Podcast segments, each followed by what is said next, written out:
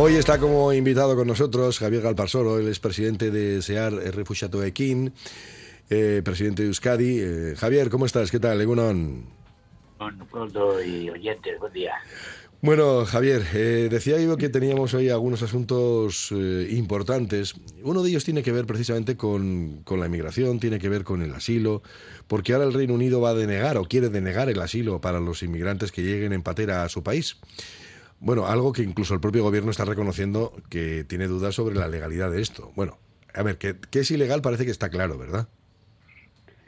A ver, que no es que quiera denegar, que es mucho más fuerte, es que quiere impedir el acceso al derecho de asilo a las personas que lleguen eh, por vía marítima, sobre todo, eh, definitiva por la puerta de atrás. Es decir, se está cercenando de una manera dramática el derecho de asilo consagrado en la Convención de Ginebra del 51, consagrado en la Convención de Derechos Humanos, y en definitiva eh, es un impedimento absoluto para que las personas puedan solicitar protección internacional es el final realmente, o sea, es, eh, es una posición eh, que desgraciadamente no es única porque está siendo compartida, empezando a ser compartida por algunos dirigentes de otros países europeos, pero que nos lleva de nuevo a concluir, ¿y cómo es posible pedir asilo a una persona que no puede salir de su país con seguridad, con visado, con pasaporte y por lo tanto acogerse a esa figura sacrosanta de la protección internacional? Bueno, pues lo cierto es que esa figura, que hasta ahora parecía respetada, pues eh, la verdad es que, mm, bueno, el Reino Unido ha sido el más descarado a la hora de decirlo. Otros lo hacen por la puerta de atrás, por decirlo de alguna manera. Porque lo que hacen es rechazar, ya sé que no te gusta la expresión eso de las devoluciones en caliente, pero realmente el hacer una devolución sin preguntar también es una irregularidad, es una ilegalidad que consentimos. Así es, así es, efectivamente, y estamos en España y estamos viendo y estamos viviendo continuamente pues y hemos tenido las imágenes dramáticas de los sucesos ocurridos en junio en, la Bahía de Melilla y estamos pues eh, constantemente sometidos a ese gran debate eh, que la ciudadanía tiene que conocer eh, a fondo. Y es en el fondo que los países europeos por encima de las convenciones y de los derechos quisieran que la gente no salga. Y si sabe que que, no nos pida nada, porque en el momento en que imploran protección internacional, que es un derecho, como digo, que está recogido en convenciones internacionales, se tiene que poner en marcha un mecanismo que puede desembocar en que esas personas sean acogidas, sean protegidas y sean reconocidas. Porque es que hay 100 millones de seres humanos en el mundo que están bajo ese eh, prisma en el que tú y yo y el 100% de nuestros oyentes no se encuentran. Entonces, si no te pones en el lugar del que sale ¿Por qué sale así? ¿Por qué intenta llegar de esa manera? ¿Por qué tú y yo no nos jugamos la vida en pateras y en cayucos y, viajamos seguros en nuestros medios de transporte? Esto es eh, eh, pervertir de una manera dramática lo que es la figura. Ya sabes, Javier, que yo suelo utilizar siempre una figura de un comentario que hiciste hace unos cuantos años en el que decías que, bueno, si pusiéramos una patera en Plencia no se montaría nadie. ¿No? Entonces uno tendría que reflexionar por qué razón, si la colocamos aquí, si la damos gratuitamente, no se monta nadie, pero si la ponemos, por ejemplo, en las costas de Nigeria o en Senegal, pues resulta que se llena, ¿no? Ese es el gran problema. Sí, y, el problema es que se llena también la boca de agua de los dirigentes políticos y, y, de, y de muchos medios de comunicación culpando a las mafias como los únicos responsables de estas tragedias. Es verdad que existen las mafias, pero ¿por qué existe una mafia? Porque hay una necesidad, porque hay una urgencia y porque no hay otra forma de salir. ¿Por qué tú y yo viajamos seguros? ¿Por qué cogemos hoy un transporte, un autobús, un avión y podemos eh, ir con tranquilidad? Porque sabemos entonces que vamos a volver, estamos documentados, estamos identificados. ¿Cómo es posible salir hoy de países del mundo, de Siria, de Afganistán, de Sudán del Sur, de Turquía después del terremoto, pues lo normal es que salgas sin documentado. Y lo normal, por lo tanto, es que llegues de forma irregular. Y entonces no hay en principio una previsión de sanción, según la Convención de Ginebra, a las personas que llegan de manera irregular. ¿Qué es lo que pretende el Reino Unido? Pues lo que están pretendiendo muchos países de la Tierra, invisibilizar la situación.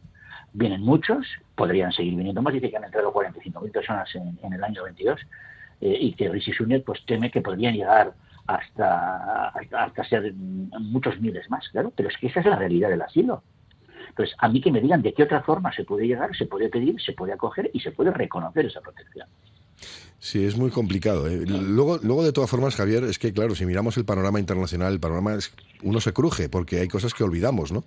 Eh, la Unión Europea, precisamente, tiene campos de concentración ahora mismo en su propio territorio. Es decir, los tiene en Grecia, por ejemplo, ¿no? Campos de concentración, digo, de personas que llevan 15 años refugiadas de Siria, etcétera, y a las que ya no prestamos en absoluto atención, por ejemplo, ¿no? Pues este es el problema. El problema es que desaparecen las cosas de la actualidad y parece que eh, ya dejan de existir. Pero eh, recordemos, en efecto, todo el proceso fallido y lamentable en que Europa nos prometió la reubicación y el resentimiento de miles de refugiados durante la llamada crisis del 2015, ¿en qué, en qué desembocó? Pues en que de nuevo algunos países, y especialmente Grecia, tuvo que afrontar en solitario esa situación, creando esos campos efectivamente de concentración que no se pueden llamar de otra manera, en donde se están acogiendo a estas personas en situaciones miserables, lamentables y dantescas. Pero es que si vosotros, los medios, no estáis en el día a día contando, relatando y refiriendo ese drama, esto parece que ya no existe, ¿no? Eh, es lo mismo que ha pasado en la valla de Melilla. Eh, yo y otras muchas organizaciones llevamos muchos meses deplorando y lamentando ese, ese doble rasero, ¿no? En el que, por un lado, parece que eh, no ha ocurrido nada en territorio español y por lo tanto no tenemos nada que lamentar. Y por otro lado, estamos intentando investigar cómo es posible que después de 23 muertos conocidos y 40 y muchos más desaparecidos, no haya ocurrido nada. Y aquí nadie admite y nadie da una explicación certera de cómo es posible en estos tiempos que se pueda consentir ¿no? Una, un abuso y un atropello de esta envergadura y no ocurre absolutamente nada. bueno, Javier, como presidente de CEAR el Refugiato de sigues todavía, eh, como presidente de Euskadi, sigues enviando preguntas al, al gobierno. Y en este caso has preguntado precisamente sobre esto, ¿no? Bueno, en realidad no es que siga enviando como presidente de CEAR a Refugiato y es un propósito que, me, que emprendí este año. Yo que tengo una vocación fallida de congresista, pues eh, he decidido que a través del portal de transparencia, y es una invitación que hago a toda la ciudadanía, se puede preguntar a cualquier ministerio cualquier cuestión relativa a, temas que puedan ser de, interés. Y he emprendido un buen propósito este año, que es que todas las semanas estoy haciendo una pregunta a diferentes ministerios. Bueno, pues la última que he hecho concretamente ha sido relativa a la tragedia de Merilla, a la masacre de Merilla. Las cosas se llaman las por su nombre. Y se me ha respondido de una manera infame, no tengo otra palabra más suave. Se habla de sucesos se habla de incidentes y que afortunadamente no ha ocurrido nada trágico en territorio nacional. Yo he dicho en mi comentario añadido que paren este mundo que me bajo en la próxima estación. No puedo soportar este lenguaje, que no es nuevo. Claro, esto no me lo están diciendo a mí solo, no se lo están diciendo a, a se lo dijeron a, a, a a Enrique Santiago, se lo han dicho a todos los parlamentarios, las comparecencias de ministros Vargas que han ido en esa dirección. Aquí no ha pasado nada porque no son de los nuestros, no pertenecen a nuestro club esto es realmente indecente. Sí, esa es la parte, la parte terrible ¿no? de lo que estamos. Mira, acabamos de pasar el 8M también. Yo me quedaba también perplejo ¿no? de cómo eh, nos hemos eh, roto las vestiduras ahora mismo, pues pensando en las mujeres de Irán, ¿no? que están perseguidas, o las de Afganistán y demás. Claro, pero tenemos un problema y una contradicción, que es que resulta que si esas mujeres quisieran salir de esos países y quisieran llegar al nuestro, no podrían entrar. Exactamente. Eh, pero ¿por qué no pueden entrar? Es que hay que ir al proceso eh, originario. O sea, nosotros, los occidentales, viajamos seguros porque tenemos acceso a un documento fundamental que es el pasaporte y otro documento fundamental que es el visado. ¿vale? ¿Qué ocurre para una mujer afgana, para una mujer iraní? Que no, muchas veces, casi nunca pueden estar documentadas. Y si lo están, conseguir un visado resulta que es una tarea prácticamente quimérica. Con lo cual, si tú no tienes ese salvoconducto que te permite entrar en la tierra prometida, ¿cómo entras en ella? si tienes que huir porque tu vida peligra, porque tu seguridad, la de tus hijos, porque vas a ser violada, porque hay un, hay un eh, bombardeo a la vista, tienes un francotirador que amenaza. ¿Cómo sales de esa, de esa situación, de ese, de, ese, drama? Pues entonces ahí es donde entra la figura de la protección internacional que prevé que no será sancionada, incluso llegando de manera irregular a la frontera, en donde inmediatamente pides protección.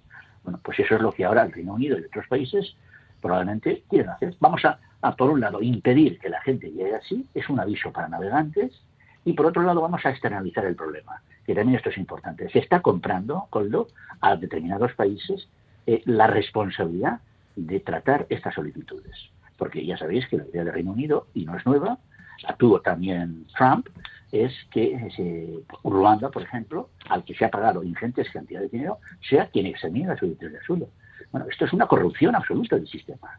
Es, absolutamente eh, impensable. Pero es un poco lo que pasa también en la frontera de Ceuta y Melilla. Teóricamente hay unas oficinas donde pueden pedir protección las personas que, que, no tengan, para que no tengan necesidad de saltar la valla. En la práctica eso es absolutamente inviable. Doy de ello. Porque están en el territorio español. O si tú no llegas a España, ¿cómo vas a decir las palabras mágicas, me siento refugiado, me siento perseguido, necesito protección? hacemos trampas en el solitario, ¿eh, Javier? Exactamente, esta es la clave. Esa es la clave, absolutamente. Hacemos trampas en el solitario. Y luego es muy fácil culpar a las mafias. Claro, es que esta gente tiene que pagar ingentes cantidades de dinero. ¿Tú crees, tú eres padre y yo también, que un padre esta noche que ha em, embarcado a sus hijos eh, de madrugada en una playa extraña en cualquier parte del mundo a la búsqueda de la seguridad y de la paz que se le niega es mejor, o sea, es peor padre que tú y que yo, es un irresponsable, es alguien que les está eh, eh, trasladando a una aventura que va a poner en peligro su vida y su seguridad, o no tienen otra alternativa de hacerlo, porque nosotros les hemos cantado esta noche nuestras canciones y les hemos leído un cuento porque podemos hacerlo y mañana vamos a viajar y mañana es fin de semana y estaremos seguros con ellos porque sabemos que podemos volver, podemos movernos con libertad. ¿no?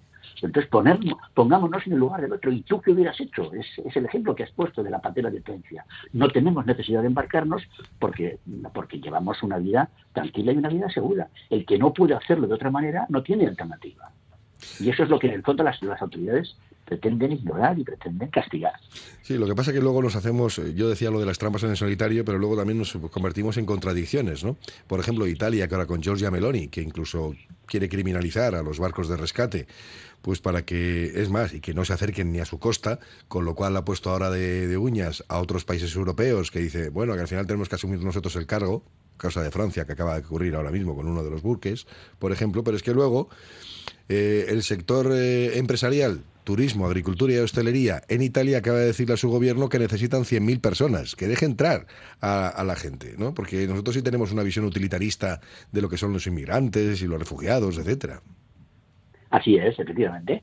¿eh? Nosotros también, España está diciendo en este momento, el sector de la construcción, necesitamos miles de trabajadores extranjeros porque no es posible ocupar esos puestos de trabajo en, nuestro país.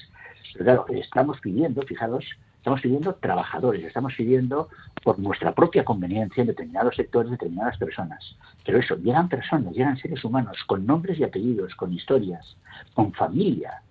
Y claro, todo eso nos coloca en un contexto que no tiene nada que ver con el deseo de muchos políticos y de los intereses en que, en que, ellos barruntan, ¿no?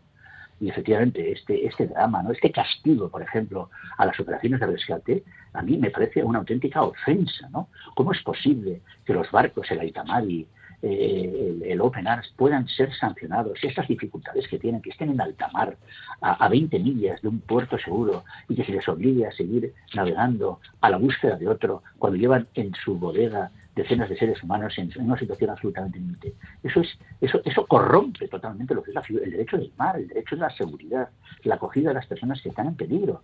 O sea, es que toda esa reflexión tenemos que hacer continuamente con lo. No podemos dejar pasar ni un solo día denunciando y deplorando estos comportamientos de gobiernos y de políticos infames que están eh, bueno, destruyendo lo que son figuras esenciales eh, que tienen que seguir persistiendo porque desgraciadamente el mundo es un conflicto permanente. Pues sí, tenemos un conflicto permanente y tenemos eh, que cambiar muchos de los asuntos, desde luego, que tenemos aquí entre manos. No me cabe ninguna duda. El problema está que eso tiene responsabilidades y tiene responsabilidades en los gobiernos y tiene responsabilidades en nuestras actitudes también, ¿no? Porque cuando queremos traer, tú decías antes, ¿no? Es que, claro, buscamos mano de obra, buscamos herramientas, pero vienen seres humanos. Ese es el gran problema. Nos gustaría tener un interruptor para pagarles cuando acaba la jornada laboral, pero no es posible.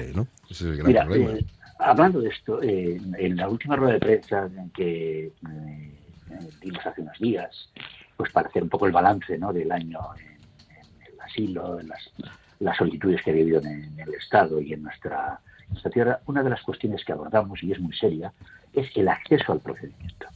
Para pedir asilo, en este momento hay que hacerlo a través de una cita previa, y esa cita previa solo se puede concertar por vía de Internet lo cual ya supone una limitación grande, claro, para personas que no tienen ese, ese, ese, ese acceso pasivo. Pero si tú en este momento, yo te doy las claves para que tú en Vizcaya, en Bilbao, hoy, mañana, quieras pedir asilo, te, te aseguro con una probabilidad altísima que no vas a poder porque te va a salir una eh, leyenda o una, eh, un texto que dice que en este momento no hay citas disponibles. Con lo cual, fíjate, ya tenemos las dificultades que ha supuesto la, ya, la llegada. Pero si mientras tú no puedes ejercer ese derecho de que quiero pedir asilo, esa persona no existe. Esa persona no puede entrar en nuestros dispositivos de acogida, en nuestros pisos, en nuestros albergues, no puede ser empadronada, no tiene acceso a médicos. Entonces, si tú no puedes ejercer el derecho, ¿cómo es posible realmente? ¿De qué me está hablando a mí entonces la clase política? Y esto es una cosa muy seria y muy grave, y no es exclusiva de, de Euskadi, es en general en todo el Estado. Tenemos un problema tremendo en este momento, para, porque además encima no es para pedir asilo, es para pedir una cita que luego te lleva a otra cita en donde ya formalizas propiamente la petición. Es lo que llamamos nosotros la precita. Pero ya con esa precita que te dan un papelito, por lo menos puedes entrar en el sistema. No es posible, no es fácil, no voy a decir que no sea posible. Es muy difícil hoy en este momento el poder ejercer ese derecho, con lo cual los demás que vienen añadidos y derivados de, esa, eh, de esa cita pues quedan eh, muy limitados. Bueno, pues eso tenemos que denunciarlo continuamente. Llevamos meses hablando de ello. El gobierno dice que es que hay mafias, estamos, ya estamos de nuevo, las mafias, que compran las citas y que las bloquean. Bueno, ya, usted tiene que reforzar el servicio. ¿Qué ha pasado con Ucrania? En 24 horas se les documentaba perfectamente con una autorización de residencia y trabajo. En 24 horas. Luego, cuando se quiere, se puede, por supuesto. Pues cuando se quiere se puede, esa es la gran cuestión. Javier Galpasoro, presidente de Euskadi de SEAR Refugiato Equín. Gracias por estar con nosotros, Javier, como siempre. Gracias con vosotros y no os olvidéis también de SEAR y de la causa, ¿eh? que es muy importante. Venga, un abrazo, hasta luego, Javier. Otro abrazo.